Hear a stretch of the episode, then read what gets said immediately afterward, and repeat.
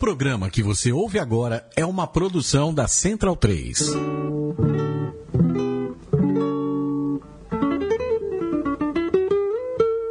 A Central 3 apresenta o Cinema Nacional em Revista.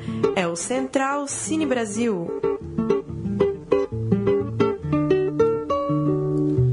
Muito boa noite, começa agora a 22 edição do Central Cine Brasil, aqui na Central 3, falando sobre cinema brasileiro. Eu sou Lucas Borges e ao meu lado está Paulo Silva Júnior. Tudo bom, Paulo? Tudo bem, Lucas. Um abraço para quem acompanha aí é, o Central Cine Brasil.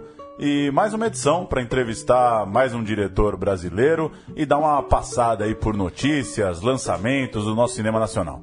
É isso aí, nessa quinta-feira, 21 de julho, nós vamos bater um papo por telefone com o maranhense Frederico Machado, diretor do road movie experimental O Signo das Tetas. Boa noite, Frederico, como vai? Boa noite, tudo bom? Prazer estar falando com vocês. Prazer é todo nosso, Frederico. Esse é seu segundo longa, né? Como diretor, o primeiro foi o Exercício do Caos e o Signo das Tetas esteve na seleção da 18ª Mostra de Cinema de Tiradentes, ganhou o prêmio de melhor obra de longa-metragem na 15ª edição da Mostra do Filme Livre deste ano, 2016. E o filme também está em cartaz no Cinesesc, aqui em São Paulo. Eu começo fazendo uma pergunta um pouco abstrata, Frederico. O Signo é mais um bom filme brasileiro, como falando de filmes recentes aí, A Febre do Rato, Boi Neon, um filme que é, cuida do corpo humano, retrata o corpo humano com muita atenção, né? Eu queria saber quais são as nuances de uma filmagem desse tipo, que tem o corpo como personagem principal, e o que te atrai mais nesse tipo de trabalho?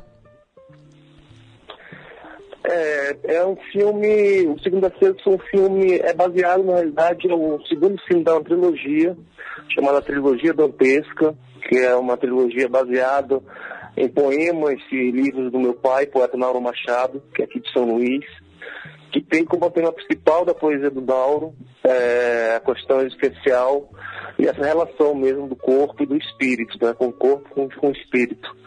Então a gente tenta, tentou traduzir através da, das imagens, do cinema, essa poesia do Nauro, e teve como meta realmente trabalhar nessa trilogia, nos três filmes, esses, esses temas, né? O tema do corpo, da, do sexo, da religião, esse embate entre corpo e sagrado. Então, desde, desde o início teve proposta isso. Mas realmente foi muito difícil. É um filme independente, é um filme quase um cinema de guerrilha. Quase não, é um cinema de guerrilha de fato, porque os atores não eram atores profissionais, a equipe não era uma equipe que tinha trabalhado anteriormente com cinema. É uma equipe muito pequena e é um road movie, né? Um road movie sem um roteiro pré-elaborado então, tudo que a estrada dava pra gente, tudo que a produção dava pra gente, a gente apresentava no filme. Então, foi uma proposta realmente radical de fazer cinema, é, muito instintivo, e teve um apoio muito grande realmente dos, dos, atores e do elenco, que todas as propostas dadas pela direção, eles apoiavam e, e seguiam o rumo. E, Frederico, de onde vem essa atenção maior às tetas? Isso já está na, na obra inicial? Isso já está no título desde o começo? Fala um pouco disso pra gente. Sim, é, os três filmes, né? O Exercício do Caos, que foi o primeiro longa-metragem, o Segundo das Tetas, que foi o segundo, e As Órbitas das Águas, que vai ser o terceiro longa-metragem, que a gente está em pré-produção já. Os três, filmes, os três filmes da trilogia são três títulos de livros do Noro Machado. Então a trilogia, os títulos dos filmes é, são baseados nos livros já estavam escolhidos desde o início dessa trilogia. Tanto é que os poemas também, assim, a atmosfera dos filmes são baseados também nesses mesmos livros do Mauro Machado. Então a gente realmente tinha esse, esse desejo de, de traduzir essas poesias, né, essa atmosfera, nem poesia, mas a atmosfera dos livros é, do Mauro Machado. E com relação a, ao próprio filme, né, o segundo filme, é, o roteiro, a gente não tinha um roteiro pré-estabelecido, como, como eu disse anteriormente, mas tinha cinco sequências elaboradas. A gente sabia, assim, eu sabia o que que eu queria fazer, a gente tinha a sequência da mãe, a sequência do pai, a sequência da religião, a sequência da mulher, que era uma prostituta. Então essas cinco sequências a gente estava preparado, tinha um, um argumento com essas cinco sequências, e de acordo com essas cinco sequências a gente filmaria na estrada e entre uma sequência e outra a gente conduziria o filme, armaria o filme do que, é, que era possível fazer. Assim, o que a história dava pra gente, o que esse personagem também dava pra gente. Então a própria ambiência sonora, o ambiente, o visual do filme, o percurso que esse protagonista correr foi muito aleatório. Foi escolhido realmente na produção e definido na produção e na pós-produção de fato. É interessante essa ligação né, da obra com, com a poesia do seu pai. Eu confesso que eu não sabia dessa inspiração. É, o seu pai está vivo ainda? Produz é, artisticamente? Eu, meu pai participa do, do Segundo das Tretas, ele faz o papel do, do carroceiro, que é o pai do protagonista em lembrança. E ele faleceu logo depois, ele estava muito adoentado já, ele faleceu no passado. É um grande escritor brasileiro, assim, já foi convidado para a Academia Brasileira de Letras, nunca aceitou. Para a Academia Maria de Letras também, era, é, um, é um escritor da geração do Carlos Drummond de Andrade, tem quase 50 livros publicados, é reconhecido como um dos grandes poetas da língua portuguesa mesmo, mas como viveu totalmente no Maranhão, ou seja, ele não saiu da cidade, não saiu do estado aqui do Maranhão, porque não quis mesmo, então ele é muito desconhecido de grande público mas da crítica, com relação à crítica, ele é muito respeitado e muito amado mesmo, assim. Tem uma poesia muito densa, muito visceral, é, é um poeta que realmente necessita ser reconhecido por um grande público. Então, a minha obra, desses três primeiros filmes meus, eu queria realmente tra trabalhar a poesia do Nauro e tentar realmente traduzir em imagem essa poesia que é tão forte, tão bela. No filme é, se observa também um contraste né, entre o, o precário, a pobreza e paisagens maravilhosas do Maranhão, é, lado a lado. Isso seria também herança da, da, poesia do seu pai? Seria uma metáfora também de um estado né, que é naturalmente tão bonito como o Maranhão, mas politicamente é tão castigado? Também, também. Meu pai tinha, tem, tem esse tema também na poesia, mas é uma coisa mais pessoal minha na realidade. O que se conhece do Maranhão muito é, é, é, se fala muito do Maranhão, na pobreza do Maranhão, nos problemas políticos do Maranhão, mas o Maranhão é um estado muito grande, assim, tem uma vegetação muito diferenciada, né? Você percorre o Maranhão, é um, é um, é um estado que tem seca, mas que tem uma vegetação abundante, que tem rios, que tem praias, que tem uma, uma área da Barreirinhas, que é Lençóis Maranhenses, lindíssimo. Então, a gente quis também tratar tratar esse corpo e esse aspecto psicológico também, fazer uma ligação direta com a natureza. Então, a natureza também é extensão no próprio corpo desse personagem, né? Como psicológico também. Psicológico também é definido pela natureza que circunda. Então, a gente tentou trabalhar isso de fato no filme, é, tanto no exercício, quanto no signo, quanto nas ópticas da água também. E interessante dizer logo que as ópticas da água vai complementar os dois filmes iniciais. Também é o, o signo das setas e o exercício do caos são filmes bem abertos, que necessitam de uma complementação do público. Isso foi proposto também no próprio desenvolvimento do projeto. Ele não é um filme tão acessível, mas também não acho hermético. Eu acho um filme que necessita, de fato, hermético é um filme fechado em si mesmo. É, o, é totalmente o contrário do exercício do caso do signo das setas. Ele necessita de uma complementação do público. E eu acredito muito nesse cinema. E, aí, fechar o ciclo com as Latas da Água, que vão ser os mesmos personagens desses dois filmes que vão se encontrar numa vila de pescadores no terceiro momento. E, Frederico, localiza um pouco pra gente, é, falando do Maranhão, por onde passa essa, essa produção, por onde vocês viajaram, e aproveita para falar um pouco do cinema maranhense também, é, quem que é essa, essa turma que você reuniu e o que que está pintando por aí? A gente passou por várias cidades, assim, a gente passou desde a zona é, de Barreirinhas, no Lençóis Maranhense, passando pela ilha toda, que é a ilha bem extensa também, pela Praia da Raposa, é, pela zona rural do, do, da, da, da cidade, do São Luís, Passamos também por, por Bacabal, que é uma zona também mais seca da, do, do, estado. A gente ficou fazendo. Esse filme foi filmado em 10 dias, cerca de 10 dias, e o tempo todo na estrada percorrendo o estado mesmo. É, e que minha, quem me acompanhou foi uma equipe muito guerreira mesmo, como eu disse antes, uma equipe pequena, foram sete pessoas na equipe apenas, e um ator, dois carros circulando esse estado, e são, fizeram compostos pelos alunos da nossa escola. A gente tem uma escola aluno de cinema, que é uma escola de cinema aqui no estado, que a gente abriu um ano e meio atrás, mais ou menos. E realmente a equipe foi justamente esses próprios alunos que estão tendo experiência agora com cinema e que resolveram me acompanhar. Infelizmente o Estado é, não tem uma cultura cinematográfica forte ainda, né? Teve o primeiro edital agora esse ano, é, mas nunca teve uma, uma cultura forte cinematográfica. Tem alguns cineastas que estão junto comigo, tentando fazer cinema, curta-metragens, alguns longas agora, que facilitou muito com o cinema digital, mas é muito pouco ainda, é muito pouco.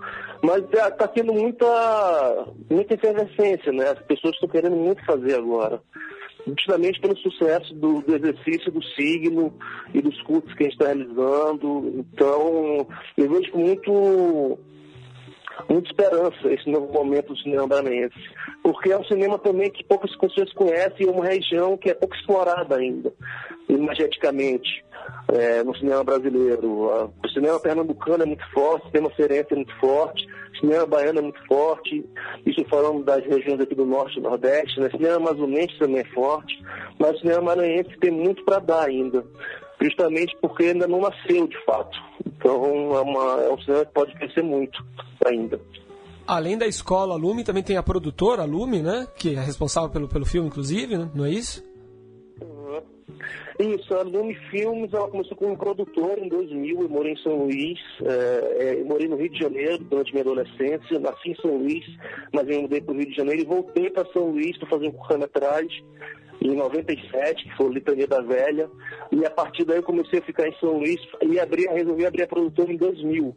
Já vão ser quase 17 anos, né? 16, 17 anos já, que eu tenho a produtora Lume Filmes com o intuito de fazer cinema autoral, numa cidade que não tinha cinema, nem comercial, nem autoral, né? Uhum. A gente conseguiu arrendar um cinema, um Cine Praia Grande, começamos como exibidor, é, junto com a produtora, fizemos festivais internacionais, que veio muita gente é competente, de qualidade.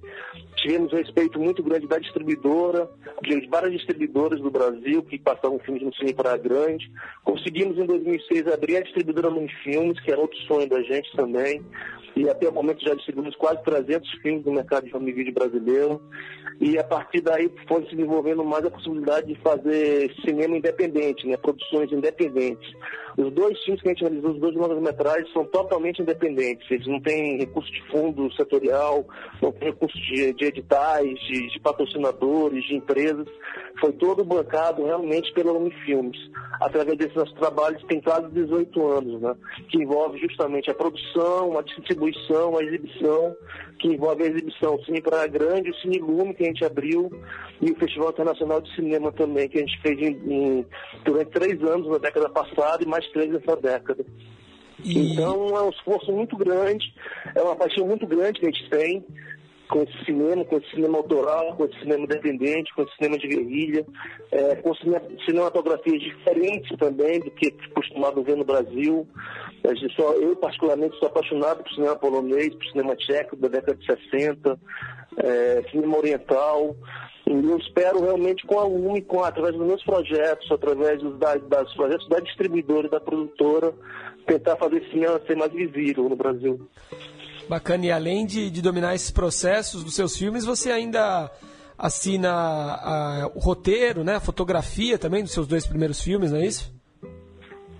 Isso, a gente, por ter, não ter uma equipe forte, ele não ter tanto recurso também para contratação, de uma produção, de uma equipe mais forte, mas o sonho da gente é fazer um filme com o mínimo de recurso, né? Eu acredito muito nesse tema de guerrilha também, mas eu acho que tá, tem que ter um meio termo nesse, nesse, nesse esforço da gente. É, a gente assina é, por, por, por não ter condições de fazer uma produção mais, mais elaborada a longo prazo. Então a gente tenta se adaptar com o que a gente tem e tentar fazer o do melhor possível com o que a gente tem. É, os dois filmes estão extremamente simples, né? São extremamente pequenos, não é um filme de, uma, de, de, de, é, de produção de médio porte, são muito pequenos, assim, a produção, mas eu acredito muito nessa possibilidade também, mesmo sendo pequenos, desses, desses, desses, desses filmes estarem chegando a um público que, que os aceite, que os entenda, que os que, que isso façam crescer mesmo. Né? Uhum. Então a gente tenta fazer um cinema de fato verdadeiro. Acho que dá para dizer que você é um, um pioneiro, talvez, aí, além de porta-voz, um pioneiro do cinema maranhense, né, Frederico? Eu não, eu não gostaria de falar isso. Tem muita gente na década de 70 que fazia cinema aqui no Maranhão. É, tem o Murilo Santos, que é um grande fotógrafo, tem o Euclides, Euclides Moreira, que fez, é, que trabalhou com o Festival Grande C, década de 70, de 08 aqui no Maranhão. É, mas são poucos, de fato, assim, que, que infelizmente, por conta das dificuldades naquele período, né, de, de exibição dos filmes mesmo, de distribuição desses filmes maranhenses, e elas ficaram muito restritos aqui no, no, no, estado, né, na cidade de São Luís, no estado do Maranhão, e passaram em alguns outros festi poucos festivais. É, eu acredito que eu seja talvez o, o, realizador maranhense que tenha, tenha tendo mais visibilidade, né? Assim, que teve mais visibilidade na década passada e conseguindo fazer esses longas-metragens mas não quero ser sozinho, né? eu quero realmente que o cinema não cresça como um todo e que surjam, de fato, outros realizadores também que possam me ajudar nessa batalha de, de, de criar um cinema daqui no Maranhão. E para isso a gente tem a Escola Lume né, também. A Escola Lume é um processo totalmente calculado, totalmente planejado, juntamente com a distribuidora, a exibição e a produtora, mas localizado no Maranhão para fazer de fato crescer essa indústria maranhense de cinema. E o filme é, teve e está tendo repercussão local também, Frederico? Falo isso porque a gente aqui em São Paulo é, bombardeado por tanta coisa, às vezes é, é, a gente está num lugar que acaba até sendo privilegiado em termos de circuito, né? Mas e, e, em São Luís, ou mesmo em cidades do interior, as pessoas, é, o público em geral, tem reconhecido esse cinema maranhense também? Tem, por incrível que pareça, tem. Apesar de ser um filme até certo ponto difícil, né, por não ter tanta produção parecida com essa aqui em São Luís, aqui no Maranhão, e digo até no Brasil, assim, que tem a visibilidade, né, mas por incrível que pareça, sim, está tendo uma resposta muito boa por conta de a gente ter essa possibilidade de ter dois cinemas na, no capital, que são nossos né, atualmente, que é o Cine Praia Grande e o Cine Lume, que a gente conseguiu abrir esse Cine Lume dois anos atrás também. Então tem um espaço para exibir esse tipo de filme e esses nossos filmes. Tem uma, uma, uma abertura muito grande com a imprensa local também. E a gente está com um projeto desde o ano passado de levar os filmes que a gente acredita, não somente os nossos, mas os filmes uh, independentes brasileiros, muitos deles brasileiros e alguns internacionais, o circuito do interior também. O circuito itinerante, que é outra coisa que a gente faz, exibindo, exibindo em praças públicas, pelo interior do estado todo, filmes autorais. Então está tendo uma resposta muito grande e é mais ainda esses dois filmes da gente que são baseados nessa obra que eu disse do Mauro Machado, que é um escritor também muitíssimo conhecido aqui na cidade. Era um, o povo era totalmente apaixonado pelo Mauro Machado, porque era uma pessoa extremamente simples, humilde, era alcoólatra até 80 anos, até, até no passado, uma idade que faleceu, né? mas era um, tinha um convívio muito grande com todas as as classes da, da, sociais e, e, na cidade. Então é um povo, uma pessoa que convivia muito com o povo e com a classe média, com a classe alta também. Então as pessoas esperavam muito para esse filme sobre ele. Então por conta disso também tem muita visibilidade. Bacana, Frederico. Para encerrar, é... a gente começou perguntando sobre essa obsessão humana pelo corpo. Queria saber de você quanto à procura por novos horizontes, né? Essa, essa eterna busca do ser humano pela estrada também, que até gera um, um gênero de cinema, que é o road movie, né? É, como, como mexe com você esse gênero? E, enfim, suas impressões sobre esse gênero. Seu filme é um road movie que passa pela água, é, tem locomoção do, por carro, moto, bicicleta, enfim, várias formas de despegar a estrada, né? Isso. É, o, o signo das tetas é um road movie de fato, um road movie essencial, foi classificado assim, na realidade, é, realmente, né? Ele, aos, os meios de transporte que ele pega, esse protagonista pega inicialmente, era para revelar um pouco também do próprio ser, do próprio do próprio pensamento psicológico dele, mas não é uma obsessão também com o gênero road movie. O primeiro filme, Exercício do Carro, é um filme mais centrado, ele não tem movimentos quase, é tudo passado de uma fazenda rural, é, no interior do, do Maranhão, decrépita também. O filme novo que a gente está fazendo é um filme de terror, é um filme de gênero. É, então eu queria eu quero trabalhar com todos os gêneros possíveis. Assim, eu não me restringo ao, ao último existencial ou ao filme de drama apenas, mas o fato é que eu gosto mais de cinema autoral e mais essas questões é, existenciais também, psicológicas, eu gosto muito de trabalhar o personagem como um todo e, e é isso. E em que etapa está o próximo filme, o terceiro filme aí da trilogia?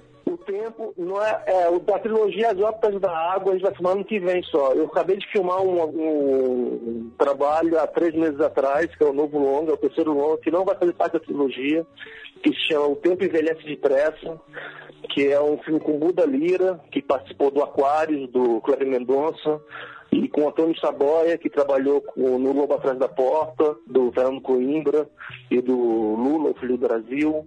Então são dois atores já que trabalharam anteriormente com cinema já, que é diferentemente desses dois filmes iniciais meus, Exercício do Caos e, e O Signo das Tetas, que, que eram com atores não profissionais, que nunca tinham trabalhado com cinema, nunca tinham visto uma, um processo cinematográfico. Então esse filme novo já é uma equipe mais, mais requisitada, já mais profissional na área e que se facilitou muito, né? Então, esse, esse filme está em etapa de, de, finalização agora, a gente está terminando a montagem e mixagem de som e correção de cor. Eu acredito que até final do ano o projeto esteja pronto para percorrer inicialmente o festival ano que vem e no final do ano que vem ser lançado pela Luna nos cinemas também. E é um filme que tem um diálogo mais forte com o público também. A gente espera isso, né? Um filme que tem uma possibilidade de compreensão muito mais fácil diante do público. Maravilha, Frederico, muito obrigado pela sua atenção, parabéns pelo filme. E... Tá, muito obrigado mesmo pelo espaço aí que vocês estão dando. É uma força enorme para o cinema brasileiro, essa, essa possibilidade de conversar com o público, de falar um pouco sobre os filmes da gente porque é uma realidade muito difícil, né? Assim, fazer um filme independente no Maranhão, um estado, um estado super carente de cinematografia, e ter essa possibilidade de ser visto, de ser discutido, de ser comentado, é, é fabuloso para a gente que tenta se expressar através do cinema. Valeu, Frederico, um abraço. Um abração, tchau. Vamos ouvir o trailer, então, né? Do filme que a gente acaba de comentar com o Frederico e a gente volta depois com a história, o trailer então de O Signo das Tetas.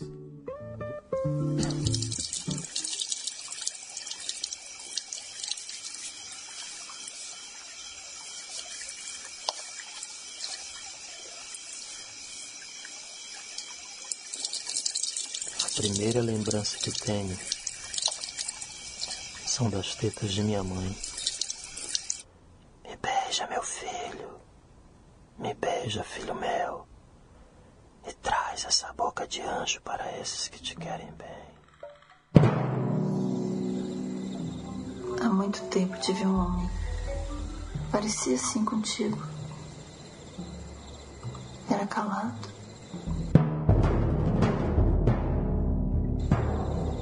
Mas ele tinha medo.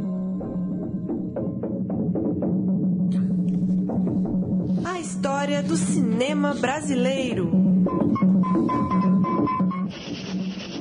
Vamos então com o nosso bloco de história, começando é, esse bloco a gente vai falar de, de José Eduardo Belmonte, que lança seu novo filme em circuito comercial nessa quinta-feira, dia 21 de julho. O longa Entre Idas e Vindas é uma comédia com Fábio Assunção, Ingrid Guimarães e Alice Braga. Nascido em Brasília, Belmonte começou na direção há pouco mais de uma década, com filmes bastante autorais.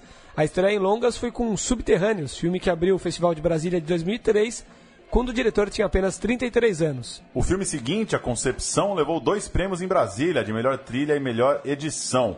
Meu Mundo em Perigo, longa de 2007, também buscou troféus no Festival Candan, inclusive o prêmio da crítica para a melhor longa-metragem daquele ano. Se nada mais der certo com João Miguel, Leandro Leal e Milen Cortaz, saiu da terra do diretor e foi eleito o melhor filme do Festival do Rio em 2008, além de melhor roteiro e também melhor atriz para a atuação de Caroline Abras. Depois vieram O Gorila, com Otávio Miller, Mariana Ximenes, Alessandra Negrini e Luísa Mariani, uma adaptação de um conto homônimo do premiado escritor Sérgio Santana. Na sequência, o diretor trouxe duas produções que alcançaram mais público e tiveram lançamentos mais populares, numa nova fase de sua carreira.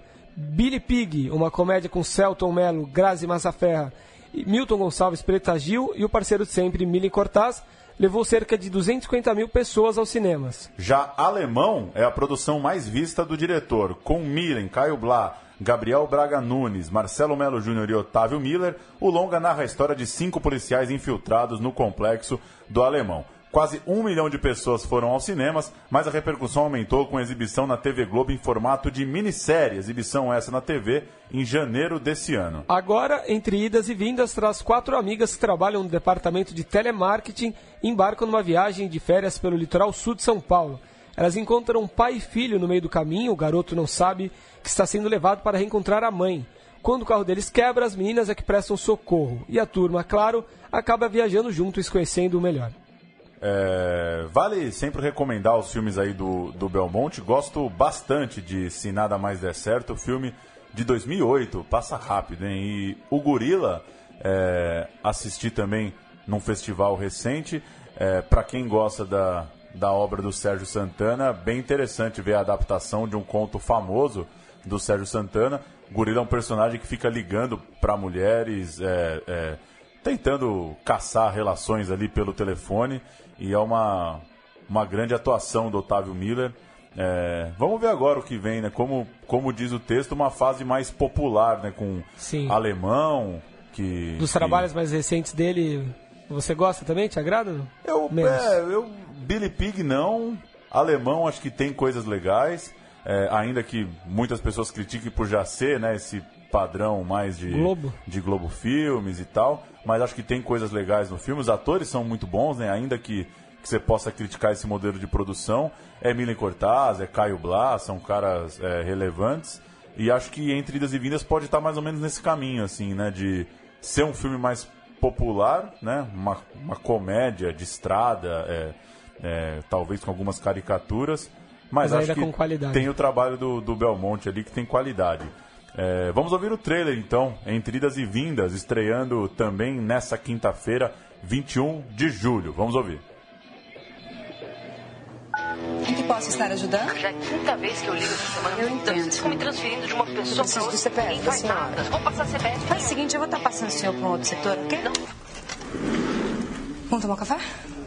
Você desligou? Ai, pelo amor de Deus. Eu estou te encaminhando para a sala do castigo, hein?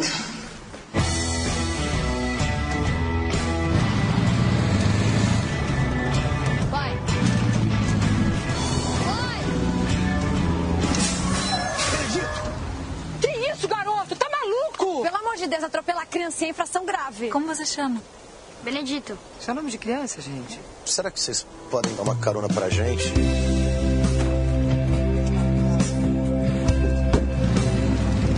Vocês fazem o quê? A gente é atendente de telemarketing. Ah, então para que eu vou descer.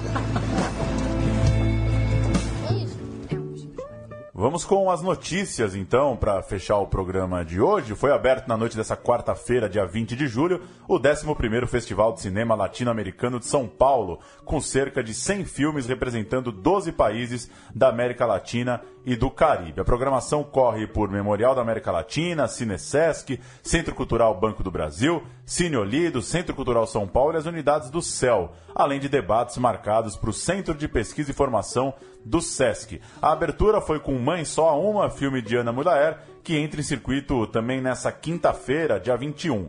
Outros filmes brasileiros inéditos na programação são Estopô Baiano, de Cristiano Burlan, Planeta Escarlate, de Delane Lima, Linha de Fuga, de Alexandre Stockler e Eu Te Levo, de Marcelo Miller. A programação vai até o dia 27 de julho e está lá no site festlatinosp.com.br. Gostou do novo da mulher? Você que assistiu ontem, Paulo? É, gostei menos do, anteri do que do anterior. Acho que é um filme bem diferente, como inclusive ela disse pra gente aqui em entrevista. É, acho que tem esse mérito, como ela falou na entrevista, como ela tem falado, de ser um filme pequeno, né? Resolve as coisas com um filme de, de baixo orçamento, de atores novos, né? diferente do que ela buscou no Que Horas Ela Volta. É, mas não sei, fa faltou alguma coisa assim para tocar de verdade. A, a história é, é bastante complexa, né? Um adolescente que no auge ali da, da perturbação da adolescência, da busca por sexualidade, é, se depara com a notícia de que não vive com a família biológica, né? Que a, a mãe teria roubado ele da mãe verdadeira e ele volta para essa família real. Então a, a trama tem, tem uma história bem interessante, mas acho que falta, falta uma pimenta ali no conflito. É, um bom filme, mas nada, não, não achei nada muito marcante. Certo. A Cinemateca Brasileira em São Paulo tem uma mostra de homenagem ao diretor Hector Babenco, que morreu na semana passada. Nesta sexta-feira, dia 22, serão exibidos Pichote, a Lei do Mais Fraco, às 19 horas e O Beijo da Mulher-Aranha, às 21h30. No sábado, 23, é a vez de Iron Weed, às 17h30 e Brincando nos Campos do Senhor, às 20h30. E no domingo, dia 24, as sessões serão de Coração Iluminado, às 16 Carandiru, às 18h30 e O Passado, às 21 horas.